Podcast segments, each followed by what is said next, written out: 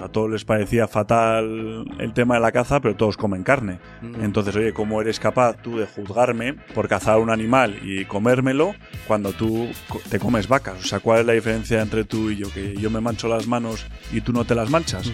También creo que para llegar a vivir de lo que te gusta, tienes que seguir un plan. O sea, no es en plan esperar a que venga no sé quién y te diga, oye, que vas a vivir de lo que te gusta, ¿no? Es en plan, oye, ¿qué tengo que hacer para ser el mejor en lo que hago?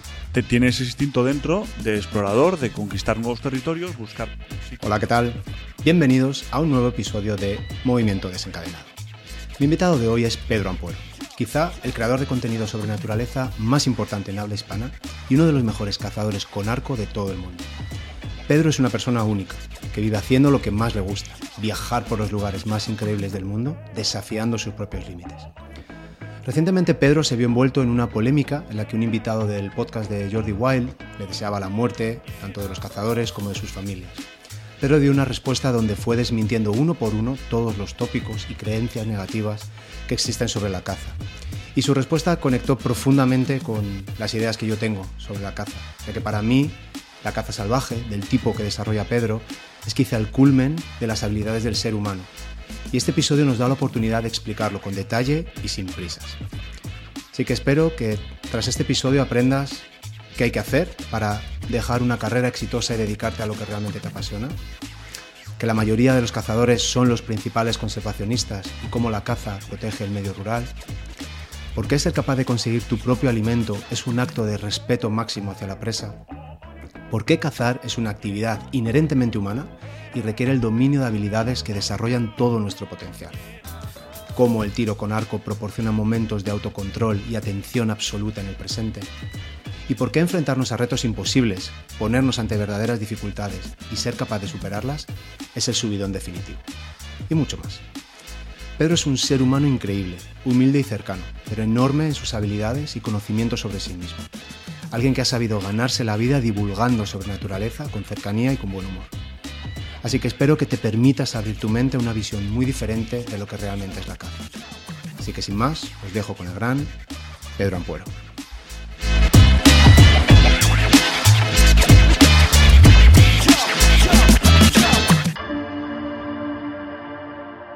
Estamos grabando, ya estamos grabando, Pedro. Oye, bienvenido. Oye, muchísimas gracias. a ti Eh, muchísimas gracias a ti, porque fue totalmente atraco a, a mano armada, así, con, sin premeditación, totalmente a cara a perro. Y, tío, me sorprendió que enseguida dijiste, Juan, venga, hablamos mañana y, y lo montamos como sea. Es que a mí todo el rollo este de hablar a públicos que no son de mi sector me parece que es lo que hace falta, ¿no? O sea, Claro. Claro. Y a mí justo estaba buscando a alguien como tú. O sea, porque hay cazadores así a lo mejor más famosos que yo pensaba que solo estaban ahí en Estados Unidos y tal, los Steve Rinelas, Cam Hames y toda esta gente. Y digo, tío, tiene que haber alguien así, un Steve Rinella español. Y, y cuando te conocí por casualidad, luego lo contamos, digo, coño, pero si, si es que claro que lo hay. está aquí, está aquí Pedro. Y dije, nada, tengo que contactar con él. El no ya lo tengo. Eso es como cuando vas a la discoteca a ligar y sabes que el no ya lo tiene y vas con esa tranquilidad de, bueno, pues... Y, tío, joder, aquí estás. O sea, que muchas gracias. No, no, gracias a ti. No, de verdad que me encanta. O sea, y que la gente se abra y que cree. De hecho, me, me interesa saber en qué punto has llegado, no sé si lo vas a contar luego o no, a decir, oye, quiero hablar de, de este tema, que todavía, bueno, todavía no has introducido de qué, de qué vamos Sí, a hablar, sí, pero. Bueno, cuéntanos tú quién eres, cuéntanos qué haces. Así, porque seguro que de nuestra audiencia habitual, aunque eres muy conocido No, y no me conoce nadie. O sea, no. no te conocerán mucho. Alguno habrá, alguno habrá. Bueno, me llamo Pedro Ampuero, soy de Bilbao, tengo 35 años y, y nada, eh, pues me dedico, es que es como difícil de explicar, ¿no? Pero la gente me pregunta, ¿a qué te dedicas? Y yo, bueno, pues buena pregunta. Nosotros nos dedicamos a grabar documentales de caza eh, por todo el mundo. O sea, básicamente, bueno, al final es un, es un negocio, o sea, bueno, es una industria muy complicada para vivir, Mm. entonces pues hacemos de todo. O sea, tenemos, escribimos en revistas, hacemos documentales, hacemos fotografía para marcas, eh, colaboramos con una marca aquí en el desarrollo en Europa. O sea que al final mm, la empresa, por así decirlo, que se llama Maukai, es una empresa con mi mujer que tenemos de comunicación en, en mil, en mil frentes, porque o estás en todo o Mm. es muy difícil. Conseguir vivir de lo que te gusta. Entonces viajamos por todo el mundo, eh, conociendo distintas culturas, pero todo en torno a la caza, cómo vive la gente la caza, los animales, la conservación de estos. Y esto nos lleva a sitios que... Flipantes. Muy chulos, sí, la verdad. Flipantes, flipantes. No, no, eh, te guste o no te guste la caza, los documentales que haces son brutales, visualmente bellos y luego además, tío, tú tienes un carisma, tienes, eres un poco troll y, y siempre es... Eh, yo me lo paso muy bien, la verdad. Y, y, es como un contenido de estos que mola como tener como relajado, ¿no? De decir, voy a ver, veo naturaleza, ves, aprendes un montón de cosas, sobre todo los que somos urbanitas, mm. y mola mucho. Estaba hablando con un, con un buen amigo mío que, que, es cazador y le dije, joder, creo que voy a hablar con Pedro, tal. Y dice, hostia, es un máquina. Dice, además, probablemente sea el único que de verdad pueda sacar, no sé si mucho o poco, pero dinero de lo que hace. Dice, porque a lo mejor hay otros que te pueden pagar la cacería o te pueden ayudar con esto. Dice, pero Pedro lo hace tan tan bien que las marcas le buscan y, probablemente le esté quedando algo en esa empresa. No sé lo que dices tú, es, es un sector complicado. Pero me flipa que hayas conseguido vivir de lo que realmente te gusta, que creo que es un sueño para mucha gente y yo creo que tú lo estás, lo estás viviendo. Sí, al, final yo soy ingeniero industrial, pero y a pesar de que te contaba antes, ¿no? que tuvimos ahí un proyecto muy guapo, que estuvimos en Hawái, en Estados Unidos, construyendo un telescopio y que era un proyecto que todo ingeniero sueña, ¿no? porque es en plan, joder, ves la construcción, el diseño, los problemas, que yo al final lo que me metí a ser ingeniero es por resolver problemas, ¿no? Que, oye, ¿qué hacemos aquí? Tenemos este problema y esa parte me mola. Y el proyecto que estuvimos fue en plan, pues el telescopio más grande del mundo. Y el rollo documental Discovery Channel, ¿sabes? O sea, en Hawái, o sea, que fue un proyecto precioso. Pero por otro lado, yo llegaba a casa y, yo tenía compañeros de curros pues que estaban leyendo papers de si astronomía, el sol, cómo mejorar. Yo llegaba a casa y yo pensaba en cabras, ¿sabes? te digo esto. O sea, no me motiva lo suficiente, no es mi pasión, entonces tampoco puede ser excelente si no, no te flipa, ¿no? Entonces, también creo que para llegar a vivir de lo que te gusta, tienes que seguir un plan. O sea, no es en plan mm. esperar a que venga no sé quién y te diga, oye, que vas a vivir de lo que te gusta, ¿no? Es en plan, oye, ¿qué tengo que hacer para ser el mejor en lo que hago? Pues tengo que ser buen cazador. Pero por mucho que seas buen cazador, si no eres buen comunicador, tampoco haces nada. Si no sabes de cómo generar contenidos, cómo fotografía, no sabes edición, no sabes de... Entonces al final son muchos palos que dices, oye, pues ten un plan y aprende para destacar del resto. al final la competencia es brutal y tú puedes ser el mejor, no sé, fisio del mundo, pero si no te conoce nadie, pues igual no puedes vivir bien de ello. Y en cambio puedes ser un fisio malísimo, pero si te vendes bien, pues igual, ¿sabes? O sea, yo creo que tienes que tener ese plan para decir, oye, ¿qué ramas tengo que tocar y cómo puedo mejorar en cada rama para ser el mejor y ofrecer un paquete claro. que resuelva, ¿no? Para que... Claro. Pero fíjate, yo creo que antes estoy prácticamente convencido de, que tú en un momento dado tuviste que tomar una decisión deliberada de, de decir, yo quiero hacer esto. O sea, yo soy ingeniero industrial. Probablemente una de las carreras que te pueden dar más dinero y una muy buena posición en, el, en esta sociedad de la rueda del hámster, ¿no? De ganar pasta y gastar pasta, ¿no? Y de que si gano X me compro un Porsche, y si gano X me compro un yate, y si gano X me compro la casa en la playa, ¿no? Y ganas mucho dinero y buscas el estatus y bueno, todo esto que, en el que casi todo el mundo está. Y tú dices, bueno, yo ya he hecho todo el esfuerzo de sacar mi ingeniería industrial, que no es fácil, que no probablemente sea de las carreras más difíciles, pero tío, a mí esto no me gusta. Yo voy a hacer lo que tenga que hacer para estar todo el día en el campo viendo cabras. Sí, al final, pues eso, sabes que vas a tener tus limitaciones, que igual no vas a ganar tanto, pero es que ¿qué vale el tiempo? Ya, tío. O sea, es que al final yo, pues eso, una, un viaje al extranjero tenía que pedir las vacaciones, 10 días contados, buscar el tal. Mm. Eh, también la familia, pues yo ahora viajo mucho y la verdad es que no estoy mucho en casa. O sea, mm. es, es, lo que hay, ¿no? Pero por otro lado, cuando estoy, estoy mucho tiempo. Claro. Que la gente se desengaña, ¿no? Dices, igual tienes un trabajo en Madrid, pero si trabajas de siete y media a 10 de la noche, es que realmente igual ves menos a tu familia que un tío que viaja una semana al mes. Hmm. Entonces, yo, esos sacrificios, o sea, a mí, ¿qué, más te da ganar? ¿Más dinero o menos? Ya. Si poder estar 250 días o 200 días al, año en el campo. Sí. Y poder estar pensando todo el día en cosas que te diviertan. Además, yo creo, de hecho, el, peligro es ese, ¿no? Cómo separas el trabajo claro. de tu afición. Porque yo llego el fin de semana y estoy pensando porque es que me divierte. Claro que me da miedo pasarme de vueltas y que acabe quemado, ¿no? Pero... Es un poco el bendito problema, ¿no? O sea, que te guste tanto algo, que, estés obsesionado, que lo quieras hacer todo el rato y que disfrutes y que encima puedas vivir de ello, es como jackpot. Mm. Es, una pasada. Pero sí, entiendo, entiendo el punto este que dices de, dónde pones el, equilibrio. Pero me mola mucho porque me da la sensación que tú has involucrado mucho a tu familia, compartís también parte de ese curro juntos. Eh, que es peligroso, pero, claro. pero ahí seguimos. ¿no? Claro, claro. que, que, nos llevamos muy bien, que al final también trabajar en casa y trabajar con tu mujer hmm. no es algo fácil y puede haber roces o no roces, pero la verdad es que nos hemos entendido siempre. Qué guay. Siempre muy bien. Qué guay, qué guay. Lo que, lo que es maravilloso es la, cantidad de experiencias distintas al 99% de la población occidental. No voy a decir a lo mejor otra parte del mundo.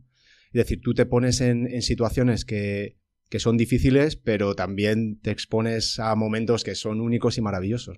Sí, yo, yo creo que a, mí lo que más miedo me da serían los trabajos eh, rutinarios. Mm.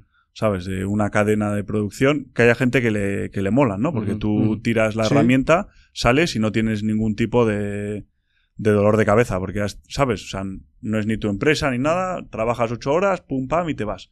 A mí me mola lo contrario. O sea, a mí me mola todos los días son diferentes, todos los días son problemas nuevos. Mm. Eh, también requiere más estrés porque no, estabilidad no tienes. O sea, yo no sé si el mes que viene voy a tener curro o no, o cómo va a estar.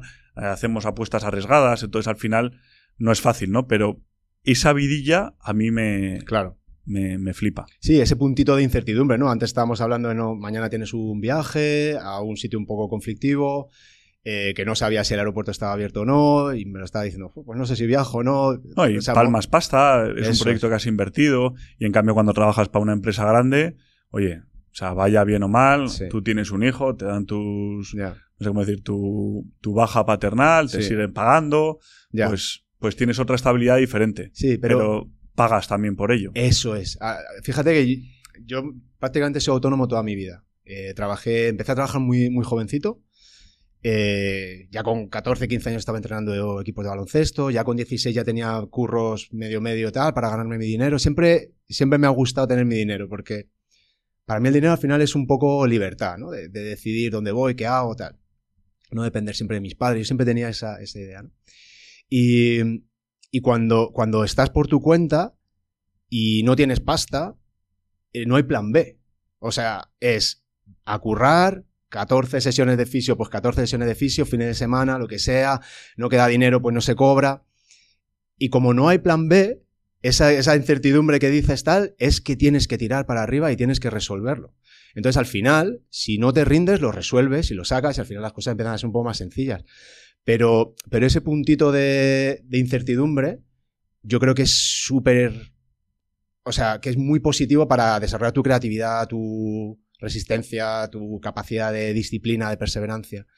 Y son, son, son actitudes o, atributos que, creo que se me han quedado de, haberlas pasado súper putas montando una empresa con 18 años, ¿no?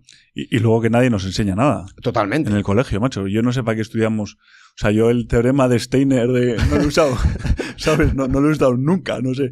Pero, joder, que no te enseñen a cómo funcionan los impuestos, cómo funciona un préstamo, cómo funciona una empresa, cómo se organiza, cómo se monta. Joder, todas esas cosas.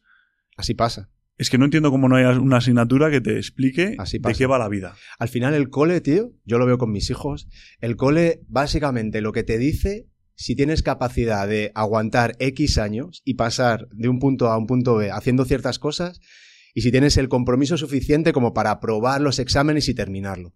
Pero nada más. Es decir, es simplemente si tienes la madurez para, para terminar algo que has empezado. Porque, visto en resto, yo no me, yo siempre lo hablo con mi mujer. Lo que me aburría en el cole, tío. no, no veía el momento de acabar, me quería quedar en casa. Siempre, siempre, siempre súper aburrido.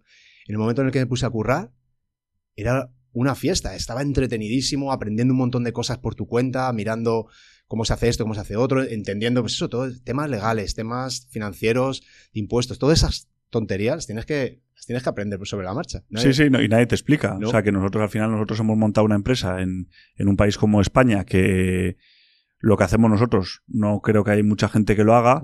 Entonces es que no sabes, o sea, no sabes, no sabes a quién preguntar, no sabes si cuando haces una oferta o haces un planteamiento, si estás quedándote súper bajo, súper alto, si estás haciéndolo bien o mal, qué cosas legales hay involucradas, de, no sé. Hay muchísimas cosas que no te enseñan y tienes que hacer sobre la marcha. Pero bueno, de eso vas aprendiendo y... Es lo bonito, ¿eh? Sí. Qué guay, qué guay. Vamos al lío. Gracias al curso Introducción a Pilates de Polestar, te convertirás en tu propio entrenador de Pilates. Si eres un entusiasta del movimiento o si te estás planteando seriamente hacer de Pilates tu próximo reto profesional, este es el mejor primer contacto con Pilates. Visita la web postalpilates.es y si quieres apuntarte, busca el código de descuento que encontrarás en las notas del podcast.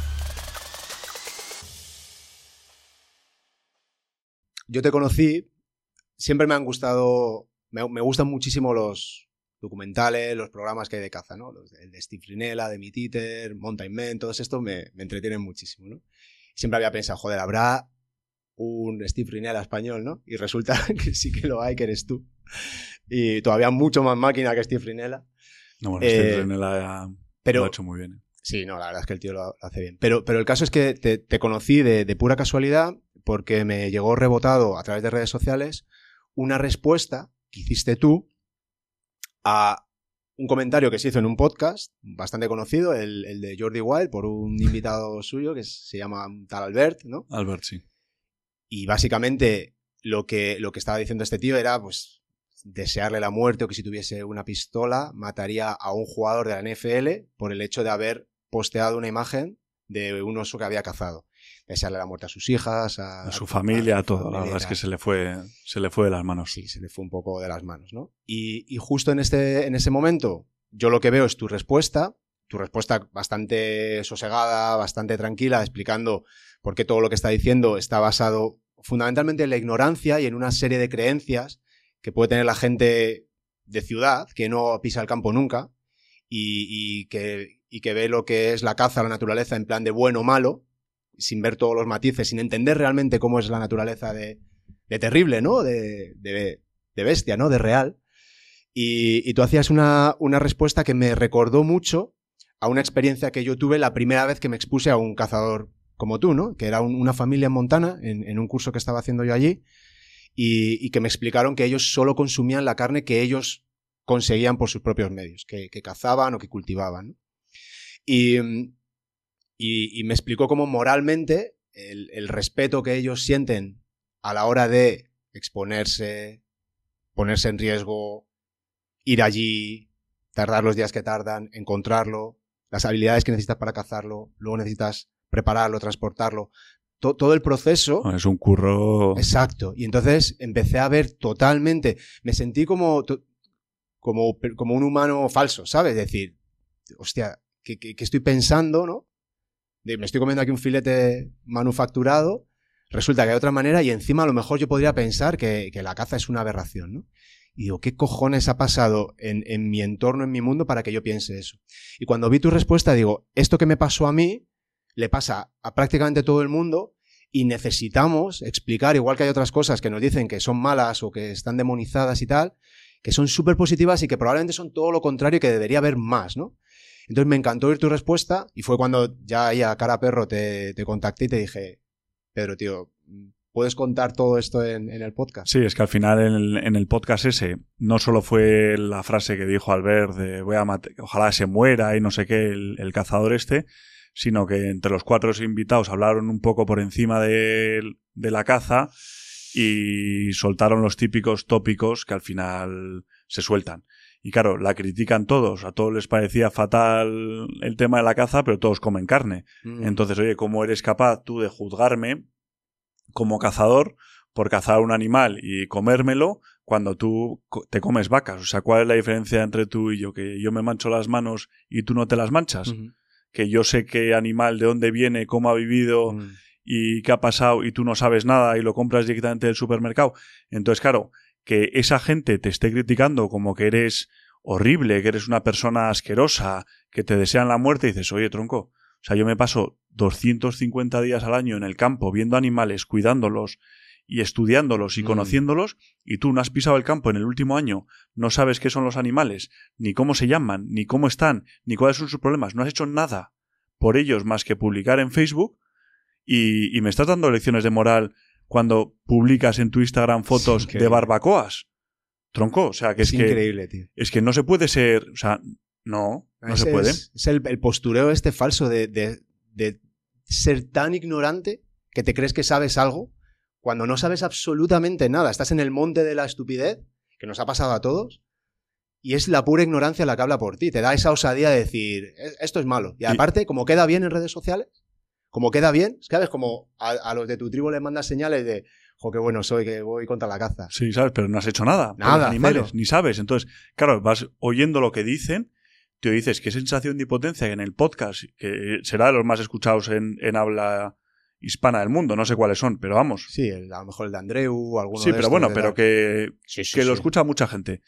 Que estén hablando del tema de lo que dedico yo mi vida y que lo estén poniendo a parir desde tal ignorancia, es que digo, por favor que alguien mete el transporte ahí y digo, macho, tengo que contestarles pues no sé si lo oirán ellos o no, pero la verdad es que lo ha oído mucha gente que no es cazadora y que por lo menos oye que al final animalista no le vas a convencer nunca, pues es un tío tan cerrado que da igual lo que le digas, que nunca va a cambiar de opinión. Mm. Pero esa gente que igual no tiene una opinión formada y tiene curiosidad, pues que lo escuchasen. Y nada, y lo mandé, Albert pidió perdón porque al final la Federación de Caza le amenazó con denunciarle y tal, pero al final cuando te pasas un poco de desear la muerte y tal, yo creo que es un discurso de odio que sobra de cualquier cosa. O sea, y no solo porque desea la muerte a los cazadores, es como desear la muerte a los futbolistas, o no sé qué. O sea, estamos en una sociedad que, que no sé, que hay que unir más que desear la muerte, no, no sé. Y como tuvo amenazas de, de que le iban a denunciar por delitos de odio y no sé qué, eh, pues se asustó y llamó a varios de la federación, yo estuve hablando con él, que me hizo gracia, porque le dije, oye, mira, como me he dedicado una hora y media de mi vida a hacerte una contestación y a punto por punto explicarte cuáles son mis problemas, ya que me llamas un poco pues para informarte sobre la caza, porque igual has metido la pata, te mando este podcast para que lo escuches, que hablo, o sea, que no era un podcast de criticar a nadie, es en plan, No. oye, me da pena lo poco que lo poco que saben, les voy Mm. a contar lo que es. Y me dice el tío, no, tío, es que he decidido no escucharlo ya, pues de puta madre, pues si quieres pierdo el tiempo, ¿sabes? O sea, no sé. Y hablé con él, pidió perdón en el, en el siguiente programa y demás, pero la verdad es que es una pena que, que un- una cosa además que afecta a todo, que venimos haciéndolo históricamente, que es que hay una, una negación de lo que somos Eso es. brutal, que al final es que te dicen, no, joder, pero es que para controlar a los animales hay que introducir el lobo, porque hace falta depredadores. ¿Y nosotros qué somos?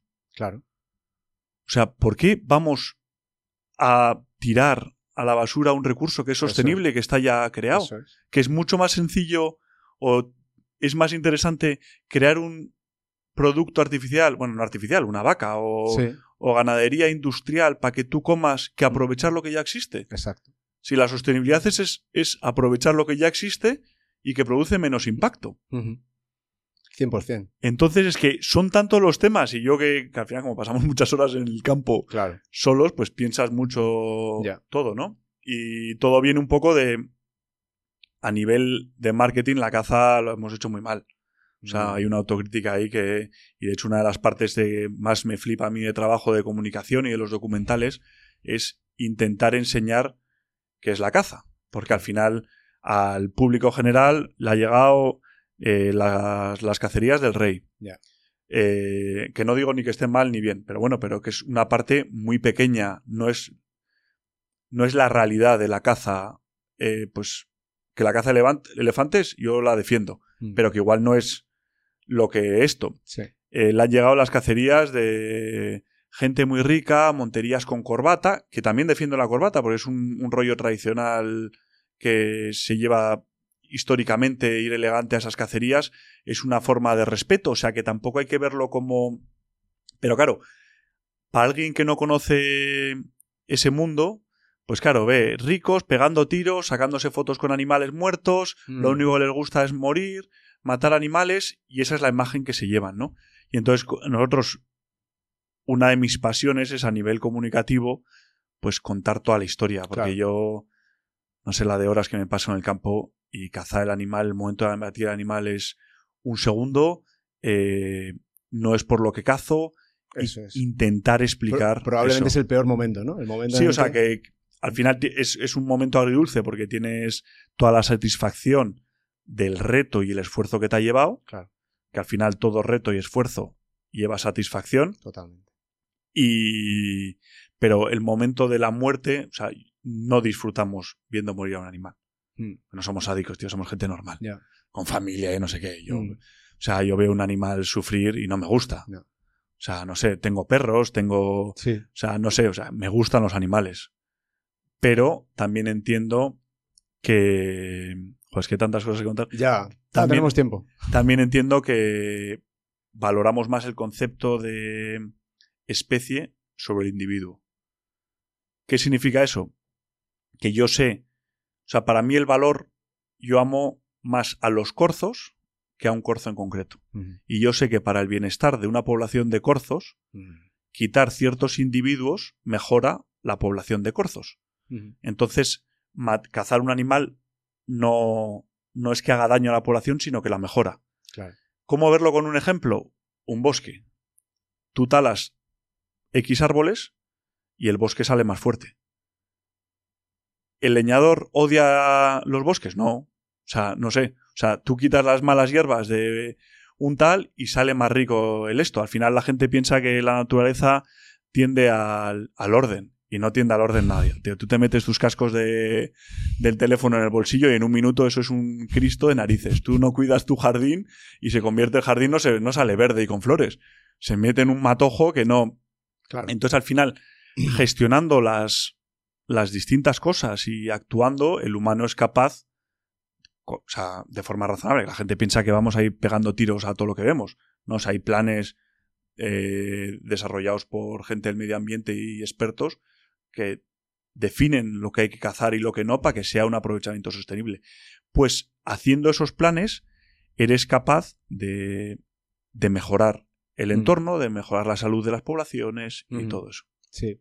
Yo, yo siempre he pensado mucho desde, desde que me expuse a esa idea y, y yo que me dedico a me dedico a enseñar movimiento, ¿no? Y a entender cómo funciona el movimiento en, en los seres humanos, ¿no? Y, y ahora hay toda una tendencia a, a que el ejercicio, la actividad física sea como muy contextual, ¿no? Queremos... Hay tiene que haber una parte de quietud y de meditación, que sabemos que es buena para la salud. Hay una parte de exponerse al sol, hay una parte de caminar, hay una parte de respirar de una manera determinada, de que el, ejercicio no sea siempre lineal y simétrico. Y yo cada vez que pienso en, en esto digo, joder, no deja de ser una simulación de la, de la caza. O sea, al final el ser humano está tan adaptado a cazar que, tenemos todo lo que necesitamos para estar sanos. Nos vamos a levantar pronto por la mañana, nos va a dar el sol, nos vamos a exponer al frío, que ahora también sabemos que es súper bueno. Eh, vamos a hacer horas y horas y horas de ejercicio. Tú te cargas una mochila de 50 kilos encima y te la llevas 7 días, con lo cual tienes que estar fuerte. Cada paso que das en la montaña es distinto. Tienes que tener la quietud de parar y esperar a que el animal esté donde tenga que estar. Tienes que desarrollar tus, tus sentidos, tu habilidad para que el olor no llegue, para que el viento no se mueva. Estás perfectamente atento a todas las pistas, a todo. Eh, Has desarrollado tus habilidades humanas hasta sus máximas consecuencias. Y luego encima, en tu caso tú, que cazas casi siempre con arco, habrás echado miles y miles y miles de horas para tener la precisión suficiente para que en el momento que estés, te pille como te pilla, la distancia que te pille, tener la calma de respirar y eh, tengo un tiro y además no quiero hacerle daño al animal, quiero que tenga una muerte muy buena. Para mí, tío, se me ponen los pelos de punta. O sea, para mí, ponerme enfrente tuyo es ponerme enfrente de un humano de élite. Es decir, si mañana, te lo digo totalmente en serio, no te estoy tirando flores. Eh, si mañana hay un cataclismo y se acaba toda la tecnología, todos estos que dicen, estos cazadores tal, están buscando un cazador para ponerse detrás suyo y decir, escucha, dame comida, hazme, déjame estar a tu lado para sobrevivir dos días en el monte. Porque no sabemos. No, no sabemos, estamos perdidos, no sabemos orientarnos, no sabemos sobrevivir, no, no sabemos procurarnos nuestra propia comida. Y nos han contado que los seres humanos que han aprendido y que todavía hacen eso, que para mí es la actividad probablemente de las más humanas que hay, vuelvo a insistir, que es malo. Es que no sabes la cantidad de pequeñas decisiones cuando estás cazando y en las aventuras esas de que nos vamos 10 días con tienda de campaña, lo simple que se vuelve tu vida. Que, o sea, que te vuelves a...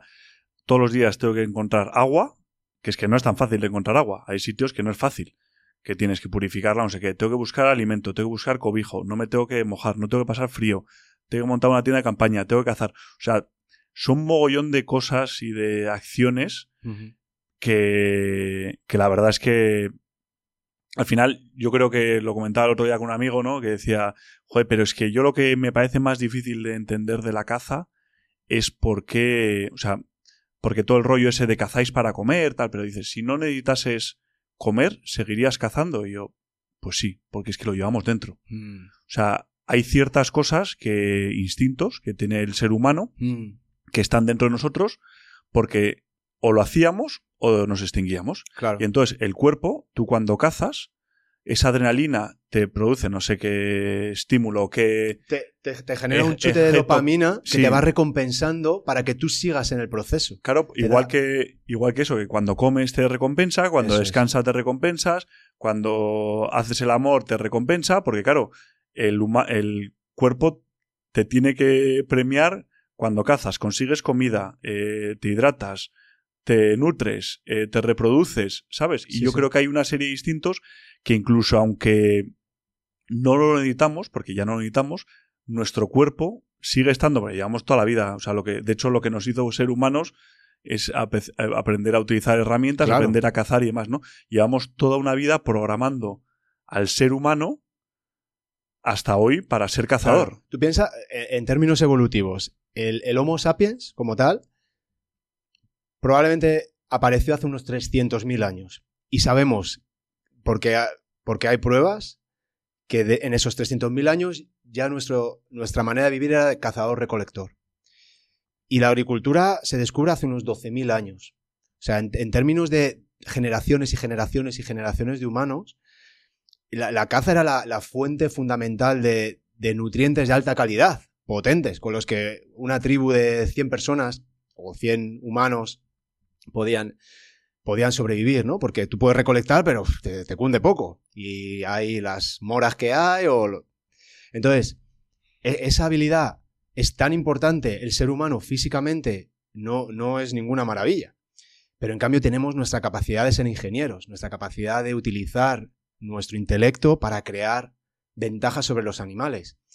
También me hace mucha gracia, no, pero es que vas con el rifle, qué valiente. Perdona, si el oso pudiese tener un arco, lo usaría. No, y... Eh, quiere decir, al final tú usas tus ventajas. No, el oso, no le va a decir un oso que no use sus garras contra un osedno, que, que a veces hasta. Y que tenemos muchas desventajas. Pues la gente piensa. Eso es. O sea, nosotros no olemos, no sabemos, no nos movemos tan rápido como los animales, no tenemos la capacidad de sufrimiento de dormir y vivir como los animales, no vemos por la noche. Eh, no, no, no, o sea, es que claro, o sea, al final la gente piensa que por tener el rifle es, muy fácil cazar. Pero vete y prueba. Eso es. Entonces, eh, entonces es eso, ¿no? Y, yo desde, esa experiencia siempre ha sido como, digo, en, algún momento, como parte de no sentirme un fraude como ser humano, joder, creo que, que debería hacer eso, que deberías ponerme como un viaje iniciático, ¿sabes? Como decir, escucha, Juan 1.0 llega aquí, pero en el momento en el que haces una cacería como las que tienes en algún documental tuyo, de estas heavies, de 9-10 días con barritas energéticas, 4.000 calorías, el peso medido y no sabéis ni dónde vais a estar y tal, eh, cruzando ríos. Cuando tú superas algo así, primero físicamente tienes que estar a punto, porque es muy, muy demandante. ¿Cuántos kilómetros podéis hacer en un día de esos que o sea, al, final, kilómetros, o sea, como tampoco te. Bueno, pero horas caminando. Sí, o sea, son 22 kilómetros diarios, 20. Con una mochila de 50 kilos. Sí, desniveles de, en montaña de 1000, 1200. Ah. Pero claro, son 10 días, o sea, al final. O sea, es, es, es muy duro. y luego llegar y tener la calma de. parar y. Aquí me, la, aquí me la juego y entonces parar todo lo que ha pasado, todo el cansancio tal o sea, es, increíble. O sea, si, si, nos expusiéramos más a eso... Pues no, y, duermes mal, te falta comida, porque al final las calorías que gastas con ese peso y, y esa actividad física es imposible llevarlo Mm. eh, de peso. Mm. Eh, pasas frío, duermes mal, eh, estás cansado. O sea, al final. Pero te sale ahí un instinto interno que te das cuenta realmente a lo que llegas. Eso es. O sea, porque al final pensamos que nuestro límite está aquí y, y, o sea, está muchísimo más alto. Y la diferencia yo creo que en- de la caza en cuanto a otros deportes, que la caza es deporte pero no es deporte. Ya. O sea, que al final... Es un poco raro que se llame deporte, la verdad. O sea, es deporte porque la definición de deporte es actividad física al aire, no sé cómo es, con una serie de reglas. Sí. O sea, que entra como deporte, pero yo creo que no es un deporte competitivo. Que al final muchos tenemos solo el deporte, senderismo es hacer deporte, Mm. pero no es competitivo. O sea, yo lo, lo as- lo asimilo más la caza a lo que es el monta- un montañero, que hacer montañismo, senderismo, que a otro tipo de deporte más competitivo de quién mata más o quién gana más, ¿no? Eso no es. Y, y luego, como la caza es lo que más, o sea, es la cosa más antigua de la humanidad, pues claro, es que tiene muchas, o sea, muchos, no sé cómo decirle, como muchos matices. O Muchísimo. sea, porque es cultura, es arte, es destreza, o sea, es que todo es- se ha hecho, las primeras pinturas que eran de animales en cacerías. Entonces, es que es mucho más que un deporte. Mm. Entonces es difícil encasillarlo en Claro. una casilla, porque es que son muchas cosas. Sí, o sea, hablamos de actividad física, ¿no? Que es todo lo que haces con tu cuerpo. Habla- hablaríamos de ejercicio, que es todo lo que haces con tu cuerpo reglado y pautado de alguna manera. Y luego el deporte que tendría ese componente ya de reglas determinadas y que normalmente es competitivo. Nos pasa un poco también los que hacemos artes marciales y estamos dentro. Es algo muy parecido, ¿no? Porque, porque tú cuando estás haciendo artes marciales y entras dentro te estás dando cuenta que lo que estás haciendo es crecer tú personalmente, exponerte a cosas que son muy duras, que son difíciles, que son desagradables, pero te das cuenta como lo que dices tú es tus límites, lo que tú pensabas de ti mismo, está mucho más allá, tu capacidad de resistir y de adaptarte y de aprender a toda leche para no seguir sufriendo es brutal y cómo utilizas tu intelecto para no meterte en problemas o poner en problemas al otro, ¿no? Y luego también es un deporte, hay una competición y, hay... Pero, pero casi todo el mundo yo creo que, practica por el propio hecho de la práctica, de lo que la práctica significa para ti. Y yo creo que la caza, aunque se llame deportiva, es cierto que porque tiene unas reglas, pero básicamente la manera en la que yo lo veo es que esas reglas lo, están pensadas para que sea justo, lo más justo posible para la naturaleza y que, y que conserve la naturaleza. Es decir, si yo voy a por un oso, necesito una licencia de un oso y el oso tiene que ser de unas características determinadas y solo se pueden cazar tres en todo este territorio durante todo este periodo de tiempo. Y además, con ese dinero se va a conservar pues, todo el área o todo el parque, ¿no? Esas son las reglas que tiene el tipo de caza que tú haces, ¿no? Claro, o sea, al final, que era una de las cosas que decían estos, ¿no? En aquel podcast, es la caza deportiva eh, se llama deportiva porque tiene unas reglas. Porque si nosotros cazásemos para comer, lo que no cazaríamos es con unas reglas que nos autoimponemos. ¿Reglas que son? Pues que no cazamos en época de cría, eh, no cazamos individuos de cierto tipo, las hembras no las cazamos hasta que las crías se son independientes. O sea, hay uno- unos cupos que define medio ambiente, una serie de reglas. Nos limitamos equipos, pues no poder usar eh, infrarrojos a la noche para no tener ventaja sobre el animal para que sea unas reglas eso para, para que sea un poco más difícil para eh, conseguirlo y esté más equilibrado. Si no fuese deportiva, estaría pues la caza por comida. Que pues al final yo si lo que cazo es para comer, pues como en África, pones lazos, pones Claro. cepos, trampas, los animales sufren más. eh, entonces no hay reglas. Y si les puedes envenenar para que se mueran, pues les envenenas y se mueren y más fácil cazar, porque ahí lo que te buscas Es comida, es eficiencia. Claro. Entonces, se llama deportiva no por el- la parte esa competitiva, sino por la parte de, de Por- poner unas limitaciones para intentar Mm. no dar ventajas o no dar ventajas. No sé muy bien cómo explicarlo, Sí, que no, pero que, que, que no llegues a un sitio y te bajes cinco osos o te bajes 100 ciervos. sí, ¿no? O sea, o sea, que, que está regulada y, y Mm. acotada, ¿no? claro. Y eso, lo que comentaba antes, de lo- a diferencia de otros deportes y del esfuerzo y demás, es que yo creo que en, en esas cacerías de aventura y, en- o sea, como que ni tienes un plan ni tienes nadie que te saque de ese plan. O sea que yo cuando hago montañismo, que me gusta mucho, pues tú dices, oye, pues voy a subir hasta tal pico. Y sé que tengo tres etapas, que son tantos metros, que voy a ir por esta vereda. Tío, en la caza, yo salgo del coche o salgo del campamento y no sé lo que me voy a encontrar, cuántos kilómetros, si voy a cazar, si no, a dónde voy a ir. Y, y hay veces que igual estás reventado y dices, si es que no me va a sacar nadie. Ya. O sea, que tú estás corriendo una maratón aquí en, en Madrid Sí, y sí, al sí. kilómetro 30 te da un tirón, haces así, tal, levantas la mano, te sales Claro. y, y- y te vas. Allí, igual estás a las 3 de la mañana, reventado, no puedes más, de noche. Eh, quieres llorar y te sientas ahí en el suelo y dices, podría llorar, pero no vale para nada. Porque O sea, no me va a oír nadie. No va a venir nadie. Entonces, o te buscas tú las, las soluciones o no va a venir nadie a ayudarte. Y yo creo que eso eh, levanta un fuego interno y una cosa que, que te hace empujar como, como nada. Es la hostia. Y, y ahí es, yo creo que es donde, donde empiezas a entender tu verdadera naturaleza como ser humano, ¿no? Cuando te pones en esas, en esas situaciones que en esos 300.000 años hasta la agricultura probablemente era el, el pan nuestro de cada día. Era lo que le pasaba a un grupo de cazadores que, que tenían lanzas o que a lo mejor tenían arcos y, y que iban persiguiendo animales, No, ¿no? y, como sigue pasando en muchas partes del mundo. Exacto. que verdad. nosotros viajamos a, a internacionalmente para cazar por un tema de conocer esas culturas, cómo siguen cazando, y cuando compartes una cacería con alguien, como es algo que llevamos todos muy dentro, como que hay una sinergia y aunque el tío no hable tu idioma y demás, te entiendes a la Qué perfección. bueno. Porque es como si, no sé, como dos manadas de lobos se juntan y cazan juntos. Sí. O sea, como que hay una sinergia que, que te entiendes perfectamente. bueno. Y poder cazar con esa gente especial, o sea, de otras culturas, como que te hace aprender cómo ven ellos la caza, cómo viven, y muchos poblados de donde vamos a cazar siguen cazando como hace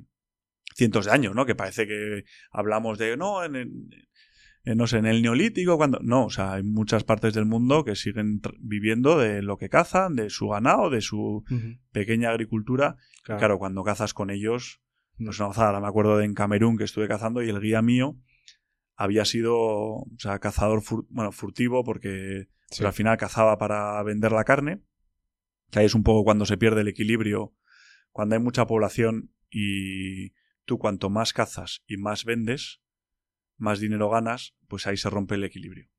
Porque al final sí que es verdad que en África hay muchas zonas que hay suficientes animales para, para una alimentación del poblado, pero claro, cuando ya empiezas a vender, ese equilibrio se pierde. Mm, Porque si puedes cazar cinco animales, cazar cinco. Claro. Y si puedes cazar diez, diez. Porque ganas más dinero.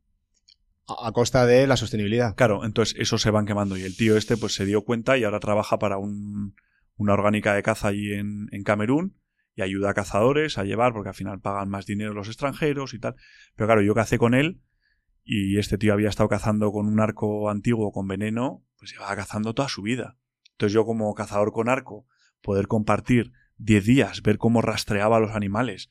O sea, cosas que tú te decías, míralo, y tú decías, tío, yo no veo nada.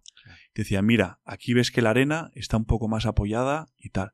¿Ves la hoja esta que no tiene rocío? Es porque ha rozado con la pata.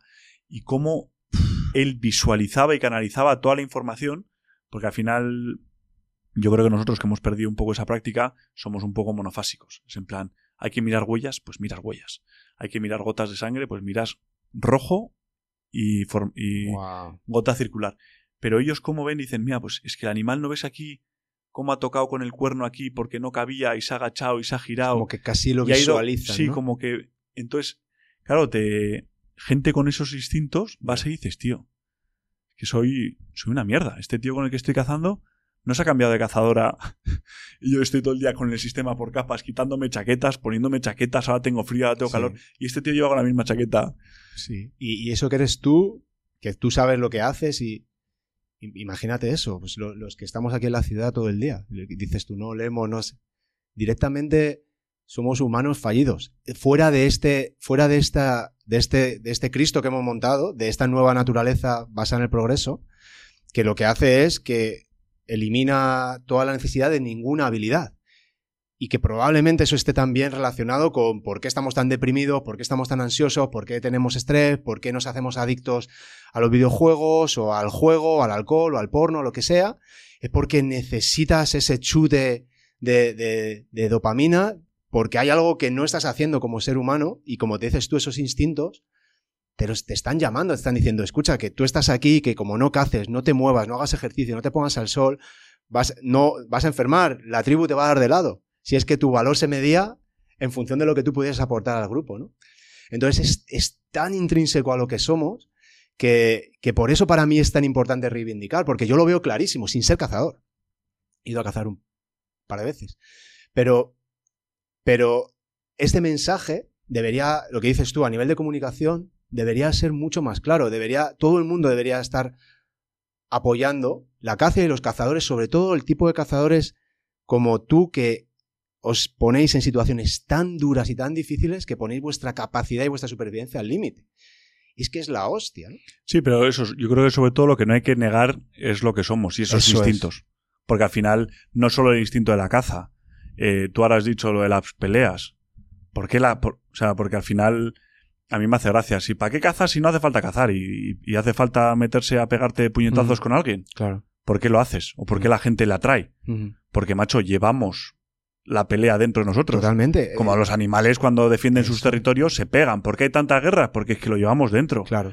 ¿Por qué la gente, igual que el instinto ese de explorador, ¿no?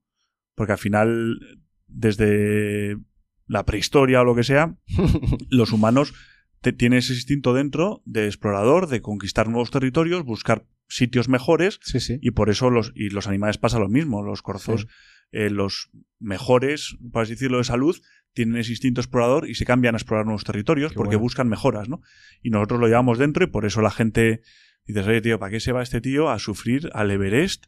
¿Qué necesidad? Y es porque llevamos dentro Exacto. esa exploración. Pero no solo al Everest, a la fosa de las Marianas y a la Luna y a Marte y a otras galaxias. Es decir, que el ser eso- humano es un explorador, es curioso por naturaleza y nos estamos constantemente preguntando, ¿y se puede ir un poco más? Y si hubiese una montaña más alta que el Everest, habría un ser humano que diría, la quiero subir.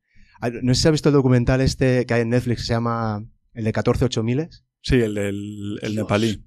Dios. O sea, ese tío dice, no, pues se puede hacer y además lo voy a hacer y lo voy a hacer en cuatro o cinco semanas, ya no me acuerdo cuándo es. Y además no tenía mucha experiencia en, montañismo, que dices, tío, o sea, Y, y encima se encontraba con problemas, salva a un par de tíos cuando él está a punto también de, de morir y le rescata y tal. Y entonces el ser humano es eso, el ser humano de verdad es eso. Otra cosa es que nos, esté- nos hayan apagado y nos estén metiendo en una normalidad, ¿no? De, mira, haz esto, no pienses, no digas, ten cuidado con el sol, no comas carne, no comas grasas, eh, no hagas mucho ejercicio porque te haces daño. Nos fragilizan y nos venden cosas, que es lo que un poco tú también decías antes, ¿no? En el- cuanto menos capaces somos nosotros mismos de hacer cosas por nosotros mismos, menos, eh, más aversión a la incertidumbre tenemos, más miedos tenemos, pues es muchísimo más fácil controlarnos porque no sabemos hacer nada por nuestra cuenta. Entonces, por eso para mí es tan importante reivindicar esto y hablar con alguien como tú, que lo has visto, ha dicho, primero voy a hacer lo que, lo que a mí me gusta hacer. A mí me gusta estar en el campo, ver animales. Y además es que me voy a ganar la vida de ello. Y no sé cómo se hace, pero sé que lo voy a hacer. Y a mí eso, tío, me parece súper inspirado. Súper inspirado. Te lo digo así, tío. no tiene mérito, pues la verdad es que lo pasamos de narices. Exacto, lo- lo entiendo, sufriendo, pero lo pasas de narices. La grabación del episodio de hoy de Movimiento Desencadenado la estamos realizando, como siempre, en las instalaciones de CUNE, en Pozuelo de Alarcón. Y quizá no lo sabías, pero CUNE significa juntos. Y es que trabajar en CUNE es una experiencia 360 grados, ya que tienen un modelo de cultura empresarial que es mucho más humana, positiva y participativa. CUNE es un espacio modular que puedes reservar por salas, por zonas o todo el espacio si lo deseas. Y también puedes reservar horas o periodos más largos. Facilitan la innovación gracias a la tecnología y tienen toda la creatividad para producir momentos inolvidables. Conciertos, actividades en grupo, formación, conferencias y talleres, grabaciones y rodajes, o también eventos empresariales y presentaciones o reuniones profesionales. Podrás crear cualquier tipo de contenido audiovisual y podrás desarrollar cualquier idea que te imagines, ya que disponen de todos los medios necesarios para ello. No te lo pienses más, CUNE está situado en la calle Juana Martín número 8, en Pozuelo de Alarcón, 10 minutitos del centro de Madrid, muy bien comunicado por transporte público, además es fácil llegar en coche porque puedes aparcar. Si estás interesado en hacer realidad tu proyecto, no dejes de visitar la página web www.grupocune.com y tendrás toda la información también en las notas del podcast.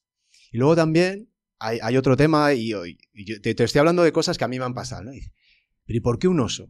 ¿Por qué, por qué matas un oso? Y, y claro, cuando, cuando hablo contigo y tal, dice, bueno, primero, el oso se come. Es un recurso más. Y está rico además. Y está rico, ¿no? Y sabe como jabalí, ¿no? O algo así. No, o sea, al final es el jabalí americano, diría yo, que es un ah. omnívoro. O sea, que al final Ajá. la gente piensa que el oso es un carnívoro, pero la dieta del oso es principalmente herbívora. Claro. Y tiene un 10%, un 15% que si se encuentra un animal muerto o depredan mucho también sobre mm. las propias poblaciones de, sí, sí. Pero lo, los, los grizzlies estos en Alaska están ahí como en la cinta transportada de salmones, se ponen de salmones. Pero claro, pero se comen de salmones solo en sept claro, una, y, eh, septiembre, son tres hinchan, semanas. Y se hinchan. Y se hinchan, pero el resto del año están a... es muy... O sea, que no... Mm. Y al final lo que hay es un tema de categorización de animales que son más nobles y menos nobles que, que al final eso es así. O sea, yeah. a la rata le importa muy poca gente. Es que el oso polar pues le importa a un huevo de personas y yo estoy convencido que salgo ahora a la calle, pregunto a 100 tíos, el oso polar se está extinguiendo, hay menos, hay pocos, hay muchos, y dicen muy pocos, se están extinguiendo. Y hay más po osos, po osos, polares ahora mismo que nunca yeah. en la historia, la población. Mm. El problema del oso polar es la desaparición del hábitat. Que como se están des... ellos necesitan el hielo para, sí. para cazar, pues se les está fastidiando el hábitat. Esa es el, eh, la amenaza que tienen los osos mm. polares ahora. Pero la creencia general es que se están matando y que se están muriendo y que se están cazando y que están en extinción. Yeah. Y como eso pasa con muchas mm. especies. Y claro, el lobo en España, pues el lobo todo el mundo le quiere muchísimo. Y lo han protegido, han prohibido su caza hace un año y medio, una cosa así en España. Mm. Cuando tenemos la segunda mayor población de lobos en, ¿cómo se llama? En, de Europa. Ajá. Tenemos, o sea, más lobos que en Yellowstone y estamos rodeados de, no sé cómo decirte, de autovías, de ganaderos, de casas, de no sé qué. Entonces hay un conflicto con la población importante. Claro. Entonces la gente es graciosa, ¿no? Que te dice, no, introducir el lobo y él solucionará todos tus problemas. Sí, eso te lo dice desde su piso malasaña, tío. Claro, no. Y, y no, y además... no te lo dice al paisano que tiene, que tiene vacas en Asturias y que, se la, y que llega un, una jauría de lobos y se queda sin vacas. Claro, y se queda sin vacas y la gente piensa que es una, es una puta vaca. ¿Qué más da? ¿Sabes? Pero claro, para el ganadero es, es, como si se comen a tu perro. Exacto. O sea, que, que llevas cuidando esa vaca 10 años eh, le conoces, tienes su nombre, te levantas todos los días del año. 365 días del año, se levanta a las 5 de la mañana para cuidar de esa vaca. Entonces, cuando se la come un lobo, es que se me pone la piel de gallina, ya, tronco. Tío. Es que es como perder un miembro de la familia. Entonces, la gente eso no, no lo entiende, porque no lo valora, porque no sabe el sufrimiento que hay detrás. Uh -huh. Entonces, joder, ¿por qué? Porque el lobo es bonito, vamos a prohibir su caza, que era una caza sostenible, y se cuidaba, o sea que no, o sea, yo soy cazador y no quiero que desaparezca el lobo. Claro. Me flipan y los he visto y me encanta y nunca he cazado ninguno, pero me encanta, pero también entiendo que como cualquier otro animal no debería haber esa discriminación de decir, yeah. oye, el lobo no está en peligro de está en una expansión clara, eh, cada vez hay están expandiéndose, uh -huh. vamos a hacer una caza sostenible que aporte dinero al, al, Estado para que se pueda seguir estudiando el lobo y a mejorar su salud.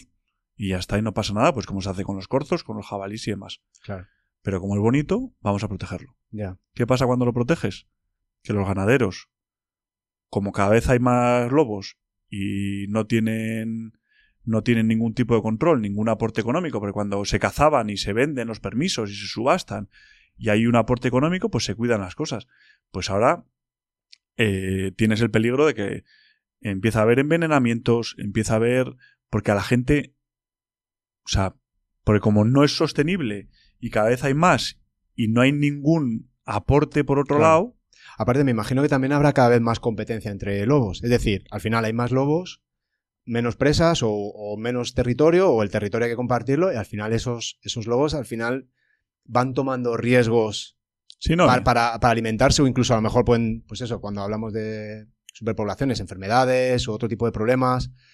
Eh, es decir, que, que, el que no, el que haya alguien en, encima de la cadena alimentaria y que encima sea como nosotros, que podemos predecir qué va a pasar al futuro si hacemos A o B, es decir, tenemos esa capacidad porque sí, sí. somos seres humanos, joder, mejor que nosotros estar en el, en el tope de la cadena alimentaria y, preocuparnos porque, esa, porque se conserve todo y que se conserve y que todos los animales estén bien, es algo muy, muy positivo.